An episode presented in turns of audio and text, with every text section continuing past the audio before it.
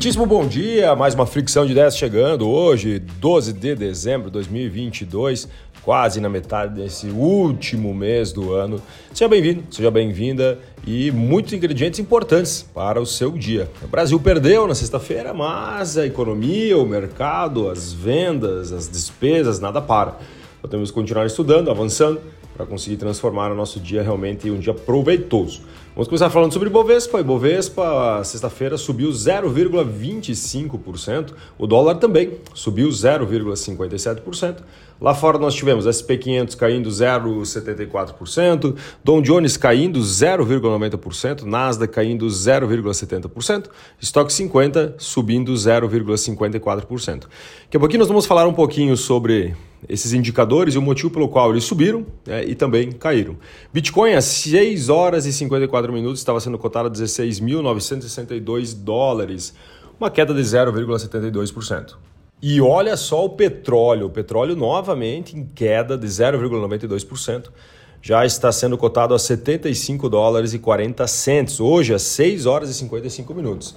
Observe o quanto o dólar, o petróleo, perdão, está desidratando nos últimos dias e possivelmente na semana que a gente vai retratar alguns pontos de atenção para o petróleo, até porque ele interfere diretamente aí todas as nossas economias.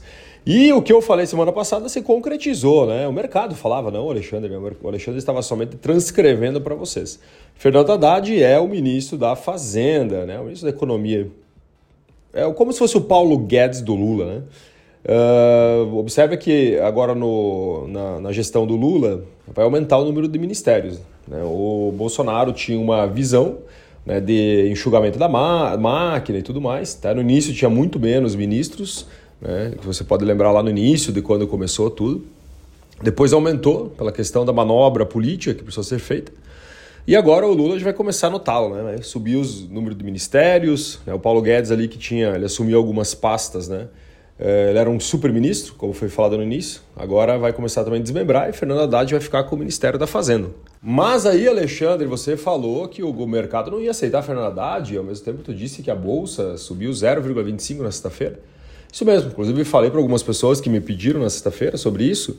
E a bolsa de valores, na verdade, já estava comprada com o que aconteceria, né? Então, a, a, observa, observe que eu mesmo falava sobre que seria dessa forma, né? Que possivelmente a Haddad seria o ministro da Economia. E por que, que eu falava? Porque o mercado estava falando, né? Então, o mercado inteiro estava falando sobre esse movimento que possivelmente aconteceria. Aconteceu. Ou seja, o mercado já estava preparado, por isso que o mercado não bateu na bolsa. Né? Que o mercado agora está ansioso? Está ansioso para os próximos capítulos. Ele quer saber assim, tá, beleza, show de bola. Agora, quem que vai auxiliar a Fernanda Haddad? Né? Quem serão os uh, o braço direito e esquerdo de Fernando Haddad?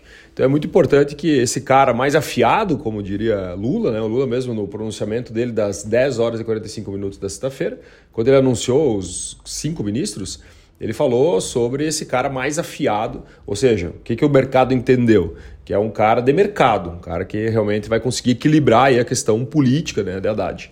E agora nós temos que acompanhar, esperar e entender se realmente isso vai acontecer. E o tom do PT é mais político, né? ele não é tão técnico para os ministros de primeiro escalão. Né? Possivelmente agora vamos entender como é que vai ser por dentro dos ministérios. Mas vamos dar exemplo: Haddad foi ex-prefeito de São Paulo, foi derrotado agora na disputa do governo de São Paulo também. Rui Costa, que foi eh, nomeado para a Casa Civil, ele é atual governador da Bahia. Flávio Dino, que é ministro da Justiça, foi ex-governador do Maranhão. Lembra que eu falava para vocês que o PT tem um, um, um, posicionamento muito mais político com os ministérios do que o, a parte do Bolsonaro, que vinha com um posicionamento mais técnico? Por isso que agora o mercado está esperando a questão, principalmente da parte do, uh, do Ministério da Fazenda, Ministério da Economia, para entender quem estará dentro desse ministério. Né? Quem são os técnicos que vão manobrar a máquina realmente. Senai oferece 7 milhões a projeto de tecnologia 4.0 para a indústria. Ó, tecnologia 4.0 para a indústria. Isso mesmo, então é um projeto, é uma segunda chamada, na verdade. São quatro chamadas no total, mas a segunda chamada agora, é, de Smart Factoring, que é um projeto, uma categoria, né? Que distribui valores para empresas com projetos tanto de desenvolvimento de tecnologia quanto de implementação de tecnologia. Então pode ser, né, até propostas selecionadas podem receber até 800 mil reais e o valor global total é 7 milhões desse projeto. Consumo dos lares brasileiros cresce 3% até, o, até outubro. Então o ano, né, de janeiro a outubro, de 2022 cresceu 3%. Se nós formos na comparação mensal, houve uma alta de 6,27% no consumo dos lares brasileiros entre outubro e uh, setembro, né? Então, lá antes setembro.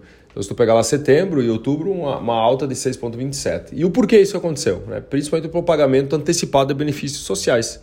Então, esse que foi o movimento aí que a Abras avaliou, né? que quem mede o consumo hoje dos lares brasileiros.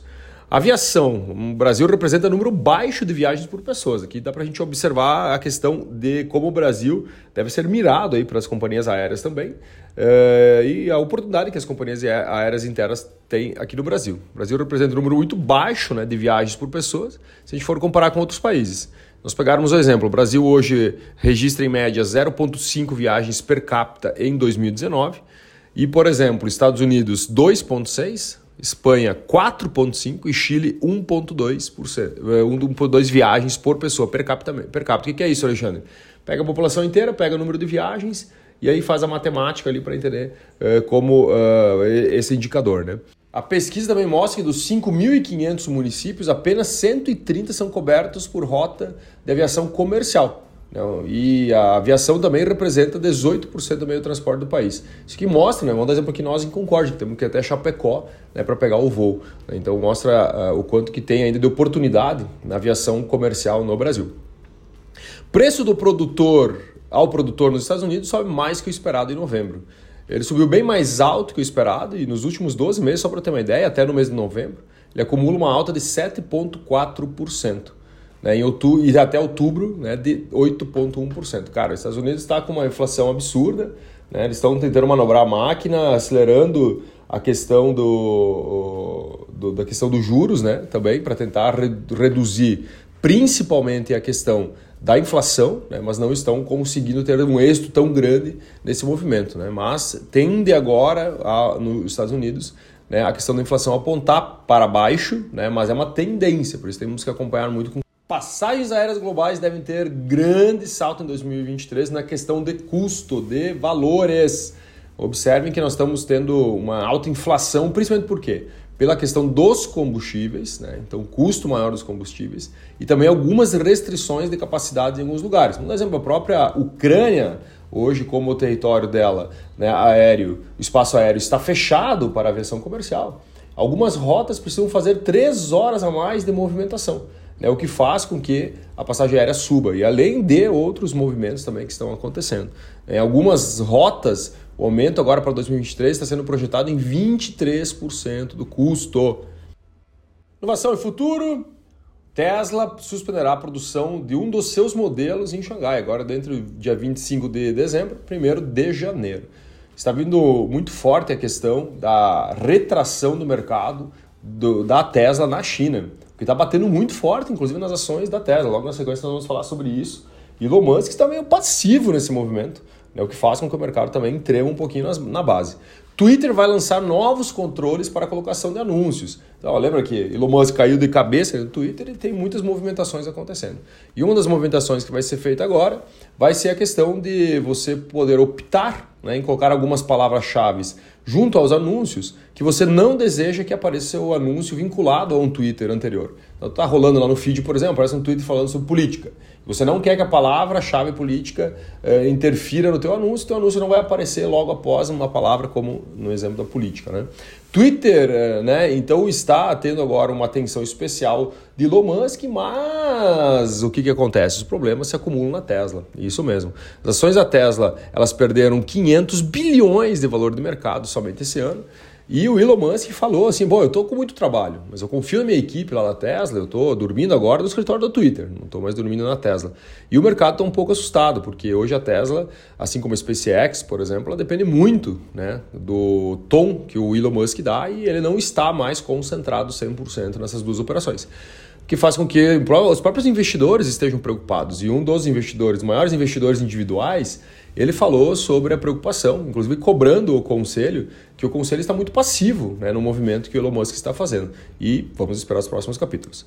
Buzzer, aquela dos ônibus, sabe? Tipo Uber dos ônibus, demite novamente. Demitiram em torno de 30% dos funcionários, assim como a XP Investimentos não lançou ao mercado essa demissão em massa, não falou o mercado, e foram os próprios funcionários que foram demitidos, que acabaram no LinkedIn lá falando sobre. E o fundador da Buzzer e também, nesse momento, o CEO, apontou que a empresa está sofrendo muito, muita perseguição de órgãos reguladores, o que está fazendo com que eles realmente pensem né, eh, sobre o modelo de negócio e, e eles têm que, nesse momento, deixar o crescimento mais sólido, seguro, né, e também com uh, né, um resguardo de caixa. Apple deve cortar ainda mais a produção de iPhone 14, assim como para a Tesla, para a Apple também não está fácil, né? Então ela deve cortar ainda mais aí a questão da produção de iPhones agora para 2022, 2023. É, e quem está falando isso é o próprio fornecedor da Apple, né? Que está recebendo muito menos pedido do que estava sendo projetado. E para a gente finalizar, regulação de bancos digitais deve crescer no Brasil no próximo ano. Esse é o segundo CEO do Itaú. Mesmo disse que os bancos digitais cresceram, que foram importantes né, para o desenvolvimento dos bancos no Brasil. Inclusive o Itaú cresceu muito por causa da concorrência dos bancos digitais, segundo ele. E, mas ele acredita que tem que ter uma regulação um pouquinho mais firme junto aos bancos, principalmente por causa do risco né, que, é, financeiro que eles causam né, neste momento para o Brasil. E aí a pergunta que eu faço para você, será que vem novas regulações por aí? Um grande abraço, meus queridos e minhas queridas. Até amanhã com mais uma análise do mercado, nossa ficção de ideias. Valeu!